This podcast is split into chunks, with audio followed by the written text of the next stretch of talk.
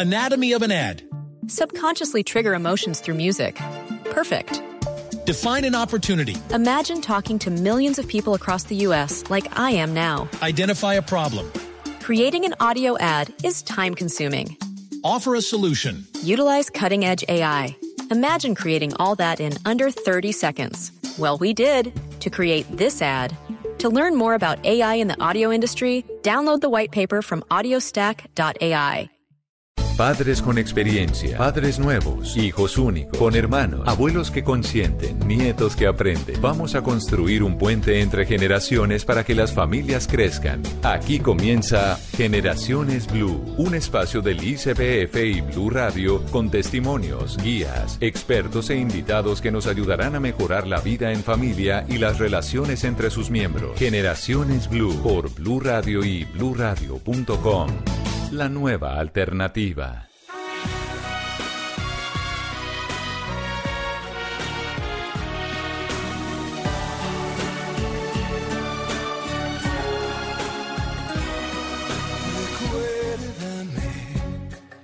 Me tengo que ir, mi amor. Recuérdame, no llores, por favor. Te llevo en mi corazón y cerca me tendrás. A solas yo te cantaré, soñando en regresar. Recuérdame, aunque tenga que emigrar, recuérdame. Si mi guitarra oyes llorar,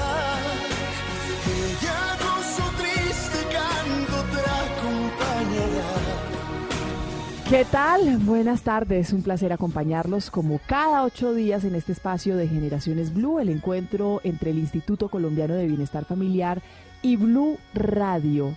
Hoy tenemos un tema que nos va a conmover hasta el alma. ¿Qué tal, Ana Lucía Charria? Hola Mónica, muy buenas tardes para ti, para todos nuestros oyentes. Claro que sí vamos a abordar un tema que lo debemos abordar desde la responsabilidad que tenemos nosotros de generar espacios protectores para nuestros hijos y de manejar cada una de sus etapas con mucha responsabilidad. De pronto tienen ya ustedes unos pequeñitos indicios del tema por la canción que estamos escuchando, que se hizo muy popular por una película bellísima que se llama Coco. Mm. Pues vamos a hablar, hoy es 4 de noviembre, vamos a hablar de este mes, del mes de los difuntos, y vamos a hablar en minutos de cómo abordar este tema con nuestros niños en nuestra casa. Así que bienvenidos a este espacio en el que siempre aprendemos, en el que siempre nos encontramos. Soy Mónica Jaramillo y Ana Lucía Charria, que los acompañamos durante esta hora. Recuérdame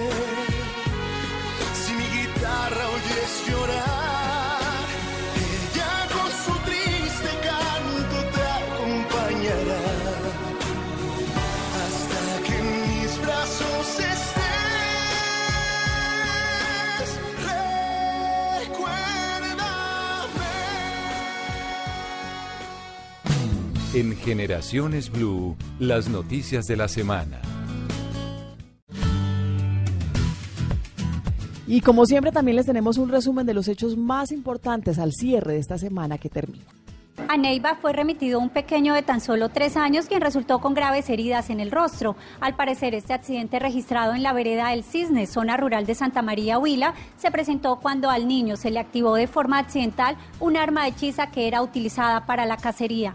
Coronel Johannes Bejarano, comandante encargado de la policía del Huila. En la vereda del Cisne del municipio de Santa María se presentó un accidente, al parecer con un arma hechiza, donde un menor la acciona accidentalmente y resulta lesionado en la cara. El menor es trasladado al, al hospital municipal y por la herida pues es trasladado a la clínica Uros de aquí de Neiva. Al parecer es un arma tipo hechiza, de esas que utilizan para cazar. Ante este hecho, las autoridades iniciaron la respectiva investigación a fin de determinar la responsabilidad de los padres del menor de edad. En Neiva, Silvia Lorena Artondoaga, Blue Radio. Esta fue una de las noticias más aterradoras de los últimos días en Bogotá. Un niño de tan solo cuatro años fue encontrado vivo al lado de tres cadáveres, el de una niña de 11 años, un hombre de 39 años y una mujer de 35, todos ellos miembros de una misma familia que habían fallecido desde hacía varios días atrás. El menor estuvo todo este tiempo con ellos y la policía logró entrar por la alerta de los vecinos y encontró la difícil escena. Esto fue lo que dijo la directora de protección del ICBF, en donde quedó el menor de cuatro años. De manera conjunta con la Policía Nacional se activó la ruta para proteger a este niño que fue encontrado en la cena donde estaban sus padres y su hermana eh, fallecidos. El menor ya se encuentra en poder del Estado y las autoridades continúan investigando qué fue lo que pudo haber sucedido en ese hogar al sur de Bogotá. Santiago Ángel, Blue Radio. Estás escuchando Generaciones Blue. Bueno, ahora sí, como lo contábamos hace algunos minutos, a- al saludo al comienzo de este programa de Generaciones Blue, el duelo en los niños, invitadas muy, muy especiales en la tarde de hoy, Ana Lucía. Sí, para hablar de este tema hemos invitado a Carolina Jaramillo, ella es psicóloga de la Dirección de Niñez y Adolescencia del ICBF. Carolina, bienvenida. Muchas gracias, buenas tardes para todos. Gracias, bienvenida, Carolina. También estará con nosotros Ale Velasco, ella es escritora y conferencista internacional, autora de varios libros, entre estos uno que es muy oportuno para el tema de hoy, que se llama ¿Cómo me quito este dolor, mamá? Muchas gracias por estar con nosotros, Ale. Un placer, es un gusto estar, ya saber, yo vengo regresando de, de Colombia, fui a Medellín y a Bogotá, y amo Colombia, ahora ya estoy en la Ciudad de México, y decirle que sí, este es un tema muy difícil, yo no soy tanatóloga, pero lo hice con un tanatólogo de Medellín, Colombia. Este libro fue para comunicarles a los papás lo importante que es que hablen a, a sus hijos de las pérdidas. No se habla, se muere el abuelito y se fue al cielo, se durmió y el pobre niño no se quiere dormir en la noche porque no le dijeron que el abuelo se había muerto. No quieren que el niño vaya al ritual, al velorio, porque ¿cómo va a ver a su abuelo en el féretro? Los niños tienen la muerte, eh, no, no la toman tan a pecho como nosotros, Mm. pero nosotros no les comunicamos, no les decimos que alguien se muere y nos ven llorar y, y- y no les decimos. Ale, hay, hay un tema muy especial que además creo que usted, de toda esta experiencia, de todas estas conferencias, de, de este trabajo que ha hecho de investigación de la mano de otros especialistas, eh, debe tener también una, una mirada muy especial por, por ser mexicana, porque en México la, la cultura de la muerte y la muerte se ve muy distinto, o al menos es la, la percepción que nosotros tenemos desde Colombia. Les voy a decir una cosa, yo creo y recomiendo, como ahorita escuchamos la, la, la, la- vimos lo de la película de Coco, ¿cómo manejamos la muerte? Bueno, manejamos la muerte sí en México, hacemos muchos rituales, que eso nos ayuda. Esos rituales es la forma de sanar nuestras heridas.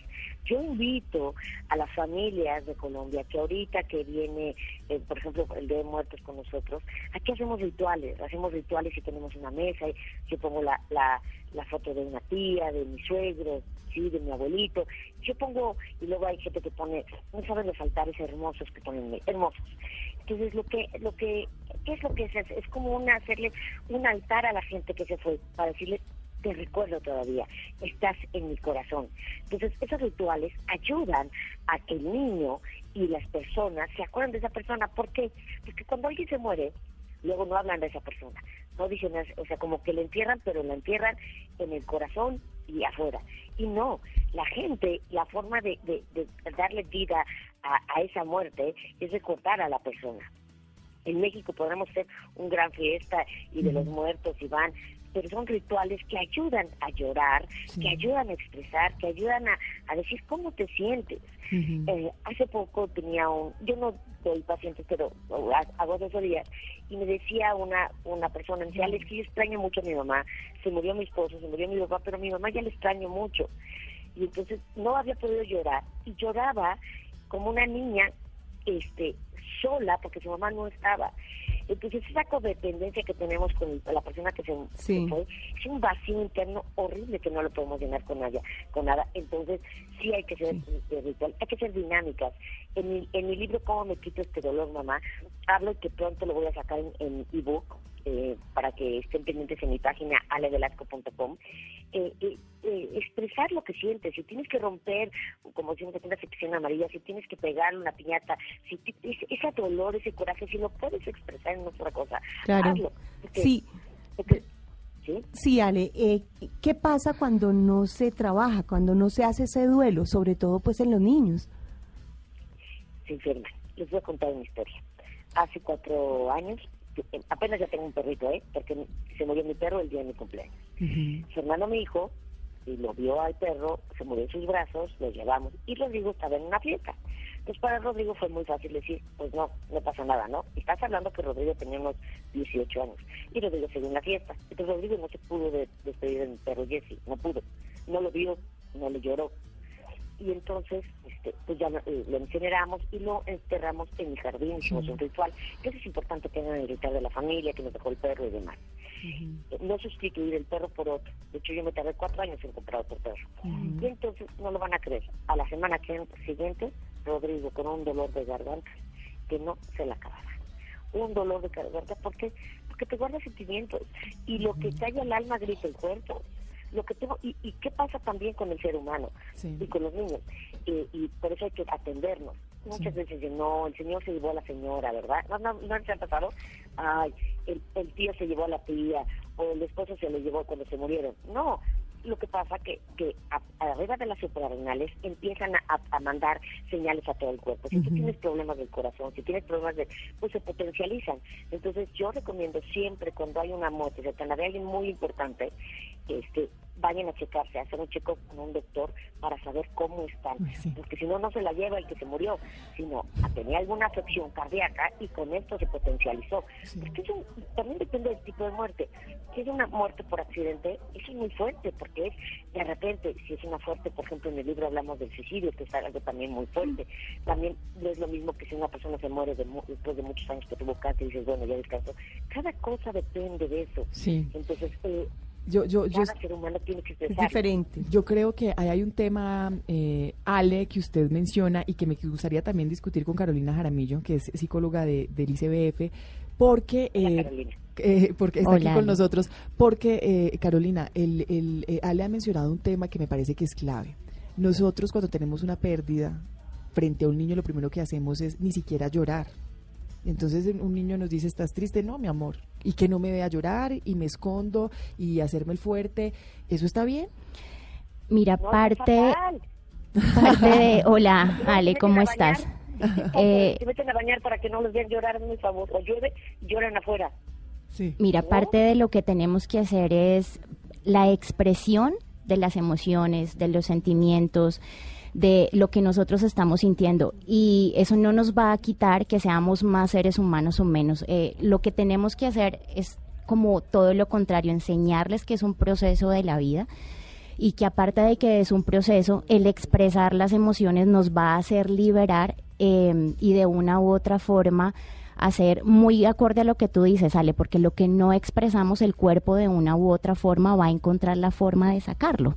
Entonces la idea es que, que sea de una forma natural, que sea de una forma donde nosotros como un entorno protector, sea familia, dependiendo de, de la persona que haya perdido, nos unamos para que precisamente creemos esos espacios donde nos podamos expresar. Expresar las emociones es sanidad. Exactamente, que lloren. Dicen que el Kleenex es el asistente cardiovascular. Tienes que expresar, tienes Así que es. expresarlo. ¿Qué puede ser? Pueden hacer un collage, si se murió la abuelita y la abuelita vivía con ellos y la abuelita era muy cercana, hacer un collage con fotos de la abuela, poner la música que le gustaba a la abuela, y si se puede llorar, se llora. Entonces el niño o la niña van a ver que la mamá llora. Se vale llorar. Al Claro. contrario, tenemos que expresarlo. ¿No les ha pasado a ustedes que de repente tienes un coraje, tienes un dolor durísimo y no lloras y tienes el dolor en el corazón y luego al día siguiente te duele la garganta? Así es. Entonces, de- enseñarles, pero ¿cómo es? Como estaba diciendo Carolina, con espacios, haciendo un collage, ¿no? Si, si el abuela va a cumplir un año o otro, otro día de muertos, hacerle un, un, este un ritual, hacerle un, un PowerPoint con música, con, con fotos de la abuela o del, del papá o del tío. ¿Por qué? Porque el niño no sabe y no sabe cómo sacar ese sentimiento. En la conferencia en Medellín, de un libro que se llama Soy una madre y no quiero dejar de serlo, me decía, es que no, ¿cómo expreso? Entonces, digo, se vale hacer se vale enojar. ¿Y saben qué pasa con el niño? Es importante cuando hicimos este libro que me, me impactó. Empieza dos, dos situaciones. Es el, el síndrome del niño payaso. El niño payaso es ese niño que muere alguien y empieza a reírse como loco. Y dices, ¿y este qué le pasa? Así es un síndrome. Le afecta tanto que empieza a reírse así y no se está riendo, pero es un síndrome. Y dos, la hiperactividad. Luego se confunde. ¿Qué, qué significa muerte? No movimiento. ¿Qué significa hiperactividad? Movimiento. Lo que dice el niño, no, yo ni loco voy a estar quieto, yo me voy a mover porque yo estoy vivo. Entonces pasan estos dos síndromes que muchas veces las mamás los confunden con este con es- con hiperactividad no. Y es porque no se sanaron un duelo. Hay que trabajarlo hay que trabajar ese duelo hay que platicarlo. Que nos recuerda el abuelo que nos recuerda y siempre hay fechas que son importantes de recordar. El, el día de la madre el día del padre el día del cumpleaños el día de muertos el día de navidad si fue esta película, pues te acuerdas de la gente. Yo algo que recomiendo y a mí me parece hermoso para los niños, Sí. por ejemplo, yo cuando se muere mi tía y yo hago el libro, yo capto que yo de mi niña no había trabajado ese duelo. No saben cómo me pongo, chicas. Este, me- o sea, me fue muy muy mal. Y entonces yo digo, el día que yo veo un, un animal, ese va a ser mi tía, porque fue como mi segunda madre. Y vi una mariposa. Entonces, siempre que estoy jugando o estoy afuera, veo a la mariposa y me acuerdo de mi tía. Pues digan al niño, cuando alguien se muere, oye, el primer animalito que ves es tu abuelito. No sé, yo una vez vi una ardilla, ves un colibrí. Entonces, es algo, es un, es un recordar a la persona a través de un ser de la naturaleza. Y es tan curioso que de repente estás triste y ves a la mariposa, yo, o al colibrí. Es una forma, será o no será, no sé, pero es una forma de recordar, de expresar lo que sientes y no nada más guardarlo, porque si veo que mi mamá no llora, pues yo no voy a llorar con ella. Hay un tema, hay un tema que a mí me parece también que es importante abordar, eh, Carolina. El, el, el momento en que se empieza a hablar de la muerte. A un niño, a un bebé, ¿en qué momento se le empieza a hablar de la muerte? No necesariamente porque tenga un familiar enfermo, no necesariamente porque alguien se haya muerto. ¿En qué momento le tengo que hablar con naturalidad de la muerte? Mi hijo tiene dos años, se estaba viendo el Rey León y se muere eh, Mufasa. eh, Mufasa. Así es. ¿Y que es el qué pasó? Y entonces uno sale a decir, eh, es que eh, Se fue, se sí. fue para el cielo, es que ya no está, hay que decirle, No este murió. cielo. Mira que, que parte, y no solamente con la muerte, es simplemente con todo lo que tiene que ver en las realidades de nuestra existencia. La muerte es la realidad universal que, o sea, no la vamos a poder negar nunca, es nacemos y nos vamos a morir independiente del proceso y el trayecto que sea. Desde qué edad temprana, eso depende mucho del tipo de comunicación que tengamos con nuestros niños, niñas y adolescentes. La idea es ser lo más claro desde el principio, obviamente respetando mucho como estos eh, estados de la edad. A un niño de dos años, digamos que él lo va a interpretar como que el cuerpo dejó de funcionar, entonces podemos irles dando como la idea de que somos seres que tienen un cuerpo que en determinada eh, edad o circunstancias pueden llegar a pasar eh, situaciones donde ya el cuerpo no va a estar presente. Cuando van creciendo, digamos que la memoria de los niños, cuando tú ya, ellos ya tienen una capacidad de identificar la muerte como tal, empieza a partir de los 10 años más o menos. De ahí para atrás, tú puedes ir haciéndoles asociaciones, pero la idea es que siempre seas hablando con la verdad, llamando a las cosas como son. La muerte es... eh, ¿Qué tipo de no asociaciones, Carolina? Les voy a explicar, yo también aquí. La muerte es algo que no se mueve. Por ejemplo, si el abuelo estaba muy enfermo, hay que decir que, que el abuelo estaba muy, muy enfermo. Tenemos que decir tres veces muy, eso es muy importante. ¿Por qué? Porque si un día yo digo, Ay, me siento muy enferma, decir el niño, mamá, se va a morir. Pues el niño tiene que saber y hacer, expresar cuando están muy, muy enfermos. Cuando se muere una- un perrito, porque luego le cambian el, el patito y se le ponen de diferentes colores, y eso es cierto, y, y no le decir al niño que el patito se murió una con un pececito, con una flor, ¿no? Le pueden decir si- qué significa el cuando algo que ya no existe, como estaba diciendo Carolina. El amor que significa ya no ya no puede ir al baño, no, ya no puede ir al baño. Ya no se puede reír, no, ya no se puede reír. Y si tiene que ver al abuelito que murió, pues que, se, que vea al abuelito. Claro que si está en el funeral y el niño empieza a brincar, pues ya te lo llevas. Pero también se debe dar cuenta cuando alguien ya no se mueve. Ya no se va a reír, no. Ya no tiene frío, no. ¿Sí? El niño tiene que ver eso, y como dice Carolina, este, dependiendo de, de la edad.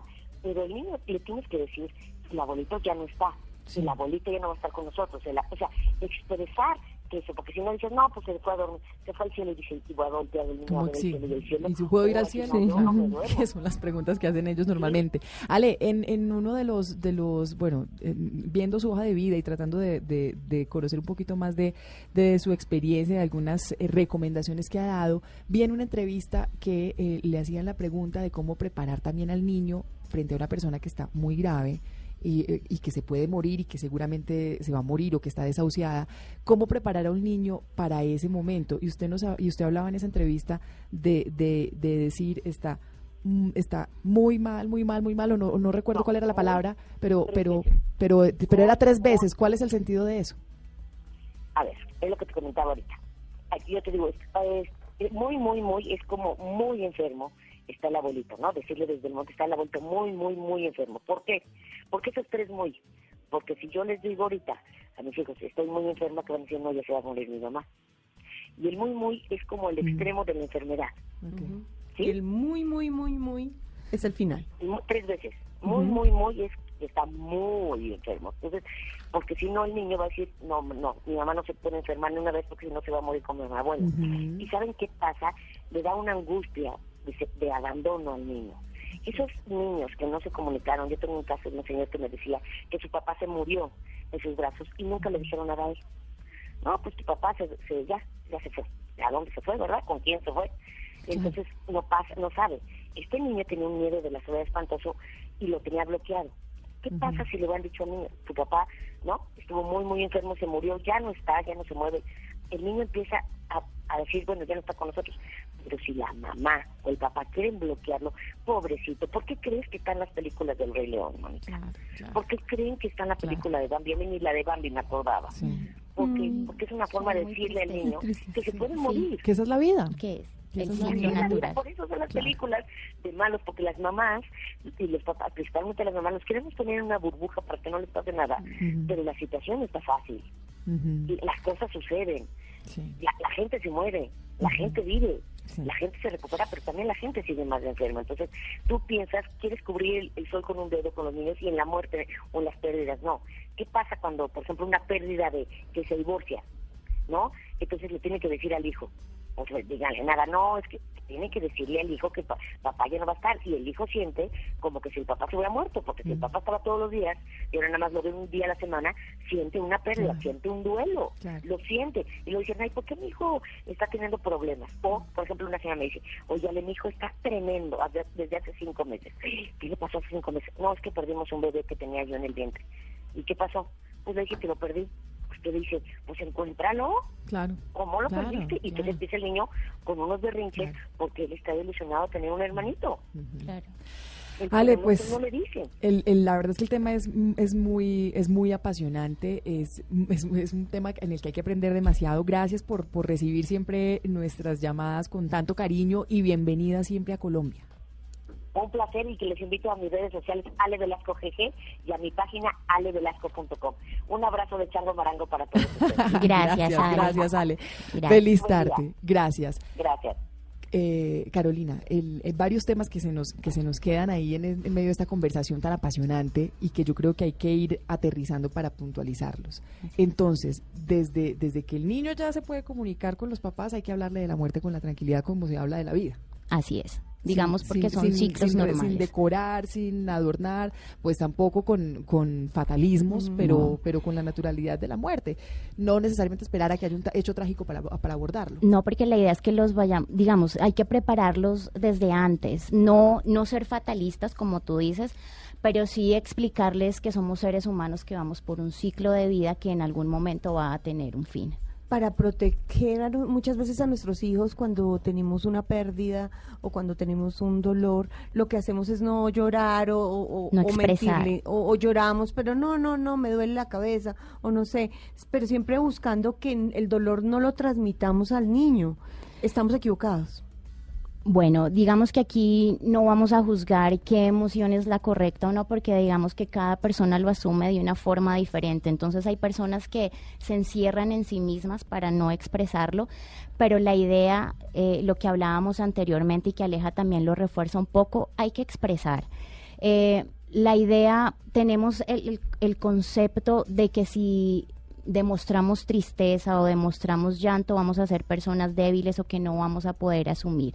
En el caso de, por ejemplo, que sea un padre y madre y que se pierda alguno de los dos, en el, digamos, la pérdida del padre, la madre obviamente queda sobrecargada porque viene toda, todo este entorno que se le va a desenvolver, de que tiene que asimilar cargas económicas, ahora la crianza de su hijo solo.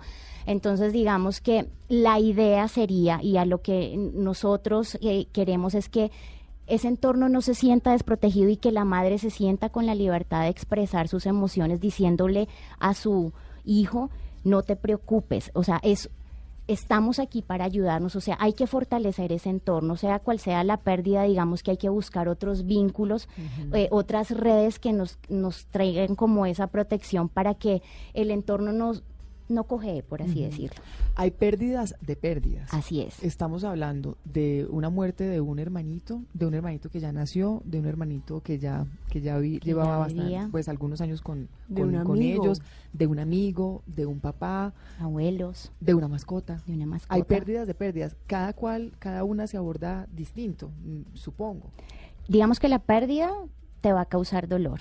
Eh, porque mira que hoy en día el concepto, hablando por ejemplo de una mascota, es un integrante de la familia. Entonces el dolor, si por ejemplo el niño la tiene desde que nació, lo va a asimilar como, o sea, él es parte de mí, ya, ya es integrado a mi familia. Entonces la pérdida hay que asumirla eh, como lo que es, la ausencia de algo, de alguien, sea lo que tú mencionas, Mónica, em, mascota, papá, mamá, el dolor va a estar. El dolor, digamos que no se disminuye eh, poniéndole nombre a la pérdida. Entonces, parte de lo que tenemos que, como, o queremos dejar acá, es que hay que fortalecer nuestros entornos para que estas pérdidas no sean tan em, dolorosas. Eh, se relaciona el manejo que le damos al duelo en cada familia con nuestras creencias religiosas. Así es. Digamos que es muy diferente el sistema de creencias de una persona que cree en Dios a otras personas que, por ejemplo, manejan eh, rituales. Si tú crees en un Dios, digamos que vas a tener una paz de, bueno, me voy al cielo, entonces tiene la imagen de que llega con Dios y va a estar en otro hogar, que es parte de lo que, digamos que de los refuerzos que se le hace dependiendo de este sistema de creencias para que haya como una armonía en esa transición de, bueno, él va a estar mejor. Si, por ejemplo, crees que mm, se quedó enterrado o cremado, digamos que va a haber un poco de choque porque va a ser un poco más difícil, bueno, se quedó ahí la persona, ¿a dónde fue? Como hay otras personas que lo ven que cuando tú te mueres, si no has sido un buen ser humano, vas a pasar a un purgatorio donde vas a ir a, a- a Ujú, pagar tus penas. Entonces, digamos que en un concepto eh, sería un poco duro asimilar de que tú te mueres y no vas a descansar. Entonces es valiosísimo y es supremamente importante el sistema de creencias y este abordaje que se hace alrededor del sistema de creencias. Carolina, eh, la muerte implica un dolor. Así es. Eh, y, y hace algunos segundos lo hablábamos también con Ale. Eh, a veces creemos que ocultar ese dolor es mejor y, y evitamos que el niño nos vea llorar, que nos vea triste, que nos vea deprimidos, pero eh, finalmente también estamos necesitando nosotros un acompañamiento y Así muchas es. veces tal vez se requiere un acompañamiento profesional. Sí. ¿Es, es, ¿Es oportuno siempre buscar un acompañamiento profesional para ellos y para uno? ¿O cómo debe abordarse profesionalmente? ¿Cómo, cómo buscar esas herramientas para, para, para saber que no estamos cometiendo un error? Porque al final, en medio del dolor, tampoco podemos pensar con claridad. Lo primero, exactamente, lo ac- acabas de mencionar algo eh, muy específico que es, no estamos en capacidad muchas veces de, ver lo que realmente está pasando. Hay unas señales, efectivamente, y también dependen como de estas transiciones. Muchas veces se hace necesario el acompañamiento. ¿Qué puede pasar? Eh, cuando tú ves unos cambios comportamentales bastante marcados, no sé, en el niño, niña o adolescente hay un aislamiento. Eh, ya, por ejemplo, en cuanto a educación, empieza a bajar su rendimiento escolar, no habla. O lo que mencionaba Ale, hay unos que se vuelven supremamente hiperactivos porque lo que quieren expresar el dolor es haciendo, haciendo para no estar en la realidad de que el ser querido ya no está. Estas señales también pueden ser, em, bueno, eh, se vuelven un poco agresivos. Digamos que cuando hay un cambio radical en el comportamiento de los niños, niñas y adolescentes, si nosotros sabemos que es algo que no vamos a poder manejar porque también estamos en un proceso, es ideal buscar ayuda psicológica.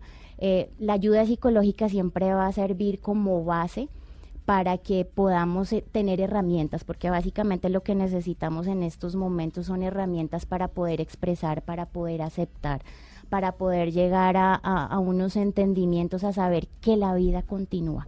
Lamentablemente, por más dolor que tengamos, la vida continúa. Y parte de una de las herramientas y como de uno de los tips que queremos dar hoy es lo ideal es volver a la rutina lo más pronto posible. Carolina, eh, siempre es una responsabilidad muy grande para los padres y un compromiso observar a sus hijos. Así es. Porque así no lo expresen verbalmente, a través de sus actitudes y comportamiento están mostrando. Pero yo te voy a hablar de un, de un- digamos, de mi caso. Yo fui adolescente cuando perdí, perdí mi papá cuando era adolescente, tenía 15 años, y sentía un- un- una gran responsabilidad con mi mamá de no demostrarle mi dolor, porque ella estaba muy golpeada, era una mujer con cuatro hijos que nunca había trabajado en su vida y que estaba muy agobiada pues por el dolor de la pérdida, pero además por los temas económicos y demás que entonces yo desde los 15 años, pues mi visión era no le puedo generar dolor a mi mamá viéndome mal. Entonces sencillamente bloqueé el dolor y decidí que no pensaba en eso para que no me afectara y pudiera estar pues bien ante ella. Pero posteriormente, ya cuando llego a, la- adultez, me doy cuenta de que no manejé ese duelo. Mira que mencionas eh, palabras importantísimas. Lo- cuando tú dices los roles, cuando uno asume responsabilidades eh, que no le corresponden, y esto pasa mucho como en la etapa de la adolescencia, cuando la pérdida se da más o menos en- entre los 14, 15, 16 años, tienden estas, estos adolescentes a asumir la responsabilidad de la persona que falta. Em, cuando tú no asimilas o cuando tú de pronto dices me encierro, ahí es lo que hemos venido hablando. La- lo ideal es expresar, ¿por qué? Porque de pronto voy a hablar, a usar una palabra como muy coloquial, el chichón, el dolor que no has expresado va a salir de una u otra forma en tu adultez. Y de pronto no en ti, sino que tú lo vas a transmitir en tus hijos o en, en algún familiar. Entonces, hay que estar muy atentos. La comunicación, la observación, lo que tú decías, digamos que uno de los roles más importantes de, de- de nosotros como padres es estar atentos a esos cambios. Y algo básico, no podemos asignarle responsabilidades a nuestros hijos de lo que no les corresponde. Pues mire, Carolina, usted, eh, y a propósito de, de- de la experiencia de Ana Lucía, toca un tema que creo que también es importante abordar, porque es que es muy distinta también eh, un- una situación de, de dolor y muerte en un niño muy pequeñito a, A una un situación en un adolescente. En segundos vamos a hablar con una persona, con un joven eh, que, que nos va a contar su historia, lo que vivió y su experiencia personal, porque también tuvo una pérdida a sus 16 años.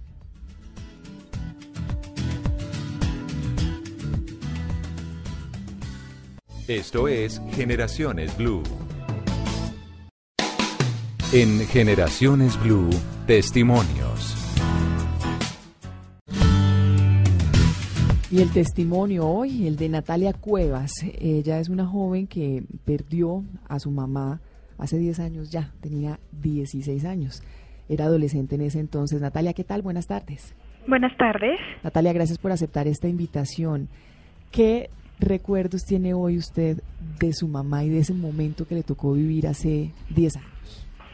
No, pues fue muy duro. Mi mamá murió de cáncer, era enferma de cáncer, entonces el proceso fue bastante duro. Fue una enfermedad que duró aproximadamente ocho años. El último año fue el más difícil. Me tocó ver la transformación física de mi mamá y fue bastante duro para mis hermanos y para mí. ¿Ustedes eh, cuántos hermanos eran? ¿Cuántos hermanos son? Somos tres. Son tres. ¿Y usted cuatro? ¿O son tres en total? No, somos tres conmigo. Yo soy la segunda. Eso una hermana mayor y un hermano menor. ¿Cuántos años tenía su hermana cuando falleció su mamá? Mi hermana tenía 22. Y a ella le tocó como asumir el rol de... Claro, de ser- durante toda la enfermedad de mi mamá, a ella le tocó asumir el rol de mamá ¿Y durante la cómo- enfermedad. Natalia, ¿cómo manejaron ustedes el duelo, los tres? Pues digamos que ya nos veníamos preparando por el tema de que mi mamá ya llevaba varios años enferma, pero fue duro porque nos tocó pues, a mi hermana y a mí hacernos cargo de mi hermano menor. Entonces nos tocó sacar fuerzas de donde no teníamos para poder sacarlo a él adelante, pues más que todo mi hermana la mayor. Entonces fue bastante duro. Estábamos por la hablando, crianza de él. claro, estábamos hablando hace algunos minutos que, que este tipo de pérdidas eh, de un ser querido son muy duras eh, entre los niños y son difíciles de abordar, pero los adolescentes tienen unas realidades también que son bien complejas. Eh, si usted mira hoy en retrospectiva, eh, Natalia, ¿cree que, que, que falló algo, que faltó algo, que, que puede dar un consejo a quienes, a quienes tengan una situación similar en este momento? Sí, claro, pienso que no, no perder el foco, no perder la orientación, quizás porque cuando hace falta la figura, más que todo la materna en la casa, es muy complicado y es muy fácil perderse, más que todo en la adolescencia que uno está expuesto a tantas cosas, que uno ve tantas cosas.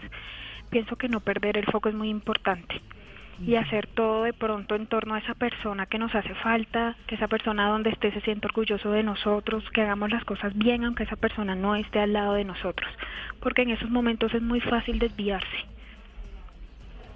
Natalia, y hoy en día, cuénteme cómo, cómo es su vida. Usted está casada, tiene hijos, pues está muy joven, pero, pero no sé cómo, cómo sea su vida. Y le quiero preguntar eso es porque quiero saber, eh, a- ahorita detrás de micrófonos hablábamos, quiero saber cómo es su relación con, con su mamá, que, que ya murió, pero, pero, pero finalmente uno tiene esa relación permanente con quien se ha ido también. Claro, pues yo actualmente tengo 26 años, me acabé de graduar hace 15 días de la universidad, soy ingeniera industrial.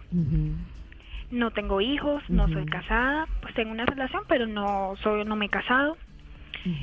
Mi hermana ya mi hermana sí es casada, tiene su familia, mi hermano ya también terminó la universidad y está estudiando. Y ahorita yo pues yo estoy trabajando, ya laborando en lo que yo estudié Sí. y no pues mi relación con mi mamá digamos que yo siempre me encomiendo a ella, cada proyecto, cada cosa que voy a hacer lo hago pensando en ella.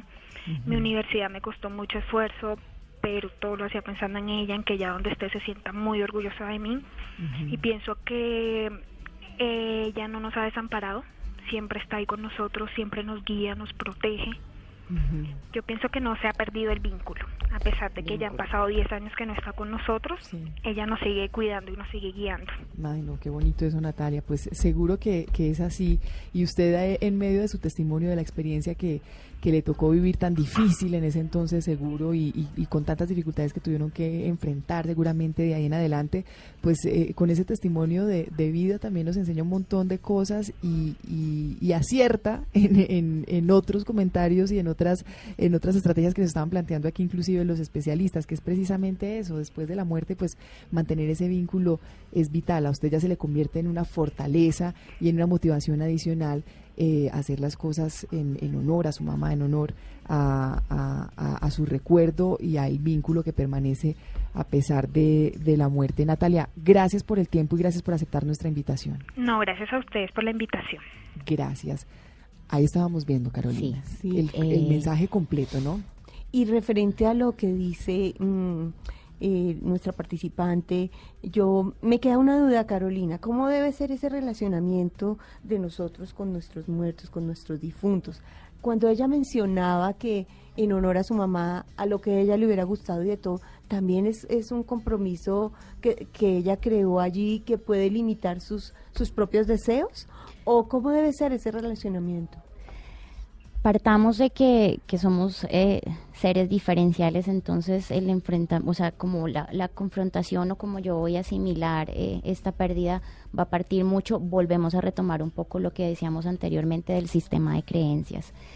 Eh, lo importante siempre va a ser que, que haya esa figura como el recordar de una forma agradable, que, que tú puedas, eh, volviendo a lo, a lo que decía un poco a Ale, eh, ese altar de recuerdos, ese, pongo un ejemplo muy textual, si la persona eh, se murió y a los ocho días cumplía años, no está mal que lleguemos a celebrar. ¿Por qué? Porque vamos a hacer es como honores a esa persona. Puede ser que esta persona ya no esté físicamente, pero quedan sus enseñanzas, quedan los recuerdos, quedan los momentos. O sea, hemos compartido vida, hemos compartido emociones, hemos compartido eh, sensaciones, amores, sentimientos. Entonces lo que tenemos que hacer es enaltecer a esa persona que si bien ya no está físicamente, emocionalmente nuestros corazones y recuerdos siempre van a estar. Entonces es manejarlo hacia honremos a esta persona. Natalia decía algo muy valioso. Eh, su mamá se le volvió como el motor para cumplir esos sueños, o sea, ella no se quedó estancada y con sus hermanos a la vez sí asumieron de pronto roles que no les correspondían, pero, mira la, claro, pero mira la importancia de este entorno, estos hermanos se levantan y ¿qué hacen? Listo, nuestra madre, nuestra, es- o sea, desafortunadamente hay dolor, pero ¿qué hicieron ellos? Siguieron con su vida en honor a su mamá. ¿Por qué? Porque eso es lo que se les vuelve la fortaleza para cumplir sueños. Y de una u otra forma todo ser humano lo que quiere es eso, cumplir sueños, tener una vida que tenga propósito. Y el propósito de ellos es, bueno, mi madre no está, pero vamos a hacerla sentir orgullosa donde esté. La- digamos que las personas con su sistema de creencias las ubican en un cierto, lo que yo les decía, Sí. unos pueden estar en el cielo, eh, otros de, eh, de pronto, no sé, el espíritu. espíritu, en el alma, pero siempre las ubicamos en un sitio. Digamos que las personas no se van. Sí. Yo, yo atre- me atrevería a decir que en esta historia de Natalia, eh, finalmente como, como fue una enfermedad Así y fueron varios años alrededor de la enfermedad, tal vez la mamá tuvo eh, la sabiduría para, para orientar a sus hijos. Prepararlos para de una u otra forma. Por eso es que es importante la preparación. El y por eso es que y por eso es que es importante hablar, ¿no? Porque porque el día de mañana cuando cuando haya una situación así no sea cercana y así no se vea la muerte tan inesperada, pues eh, va a haber elementos para para para tomar, para para para Afrontar. para afrontar, para tomar buenas decisiones. Ellos seguramente, yo estoy casi segura que la mamá tuvo que haber tenido tiempo para hablarles de la muerte y de cuando ella no estuviera. Y tal vez por esto esto es un caso exitoso en un adolescente, una muerte que llega inesperada. Eh, yo recuerdo una compañera de clases en el colegio, murió su mamá y, y ella era la mejor de la clase, la mejor de la clase. Y después de que llegó, después de sus días de duelo, que entre otras me, parece, me parecen pocos, pero después de que se reintegró a las jornadas académicas, era otra persona. Nosotras mismas en el colegio no la reconocíamos. Claro, fue una muerte que llegó completamente inesperada y que la cogió en, un- en una edad de adolescencia donde, donde están los cambios y donde todo podía potencia- potencializarse a, a- a lo peor. Mira lo que, por ejemplo, Ana Lucía nos compartía. Ella pierde a su padre a, a los a 16 años, pero tú no, eh, bueno, 15, perdón, pero tú no nos contaste la parte donde atrás nos decías que mm, no hubo cuerpo. Sí, y también eh, frente a eso es muy importante de pronto saber que cuando se... En, en el caso mío no hubo cuerpo, entonces fue mucho más difícil. más doloroso. eh, manejar el duelo y manejar todo este proceso.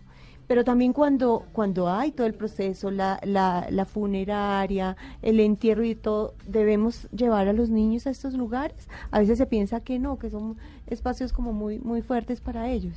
Pues mira que eso, volvemos, depende mucho de lo que padres y madres o cuidadores decidan. Si el niño quiere participar y tiene voz y voto, es decir, yo quiero estar, no es malo que acompañen, porque digamos que si vienen de una preparación o están conscientes de lo que está sucediendo, es como un mecanismo para que ellos hagan la despedida. Entonces, si lo vemos desde ese punto de que están acompañando a decir ya el adiós y hay un acompañamiento emocional para que ellos entiendan los procesos, esto en cuanto a los niños entre, bueno, antes de los siete años, que digamos que aún la muerte la ven como una claro. fantasía, entonces no hay mucha claridad.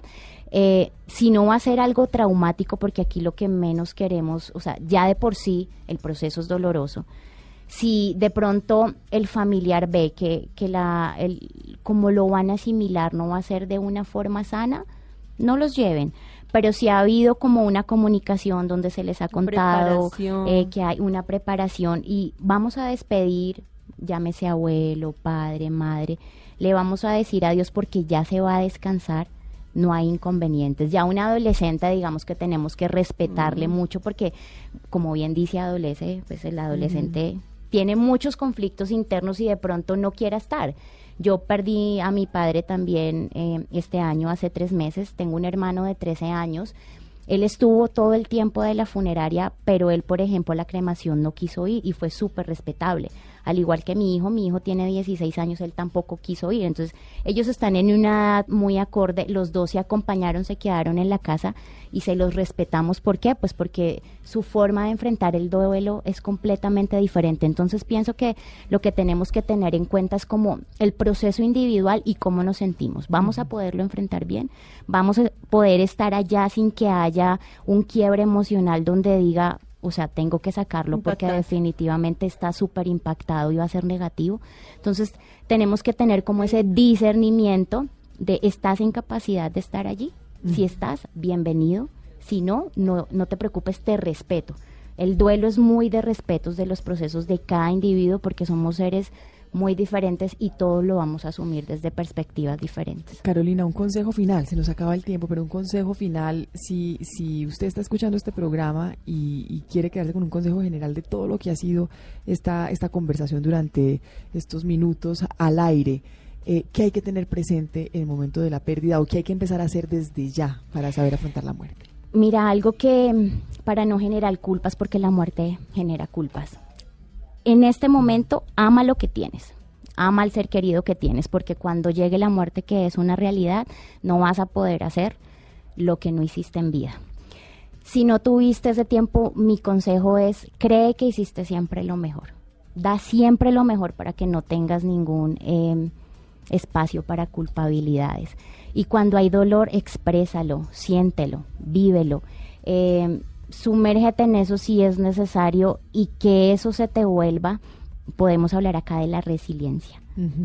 Que se te vuelva el motor para que tú salgas adelante. Así como en el caso de Natalia. Así como en el caso de Natalia. Pues Carolina, gracias. Gracias por este espacio, por esta conversación, por los consejos. Muchas gracias a ustedes. Que tengan buena tarde.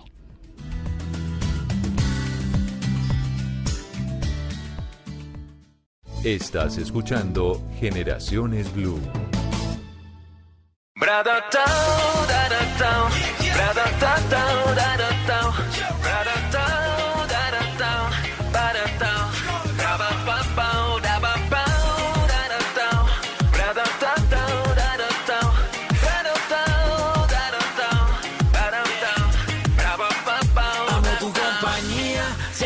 de día, no está de más decir que por ti es mi alegría, fantasía, eres lo que yo quería. Bueno, cerramos con, como tenemos que cerrar, Ana, eh, la muerte es difícil, por supuesto, no nos acostumbramos a ella, por más que sea la única realidad que tenemos en la vida. Pero si pensamos en que podemos prepararnos, como nos, nos aconsejaba además Carolina hace algunos minutos, vivimos sin remordimientos y decimos lo que sentimos y no ocultamos sentimientos, pues si esa persona se va, se muere, eh, va a estar siempre. Sí, Vamos a tener un vínculo siempre. Así es, Mónica, asumámoslo como parte de la vida y así expresémoslo a nuestros hijos, pero sobre todo hablemos desde la verdad y la realidad con ellos. Esta canción, Tu compañía, de Dragón Rojo, quien tiene un mensaje al cierre de Generaciones Blue. Hola, ¿qué tal amigos de Generaciones Blue? Yo soy su amigo Dragón Rojo y quiero enviarles un abrazo a todos los niños que me escuchan ahora para pedirles que no dejen de creer en sus sueños y que nunca permitan que nada se interponga en ellos. Nunca se rindan, recuerde que solo fracasamos cuando dejamos de intentarlo. Seguimos en prime time, you know what I mean. Solo fracasamos cuando no lo intentamos. A ustedes gracias por acompañarnos como cada ocho días. Que disfruten del resto de la tarde. Chao, Ana. Chao. gracias a ustedes sea de noche o sea de día. No está de más decir que por ti es mi alegría, fantasía. Eres lo que yo quería. En el fondo sabía que el tiempo me lo daría tu compañía. Sea de noche o sea de día. No está de más decir que por ti es mi alegría, fantasía. Eres lo que yo quería. En el fondo sabía que el tiempo me lo daría.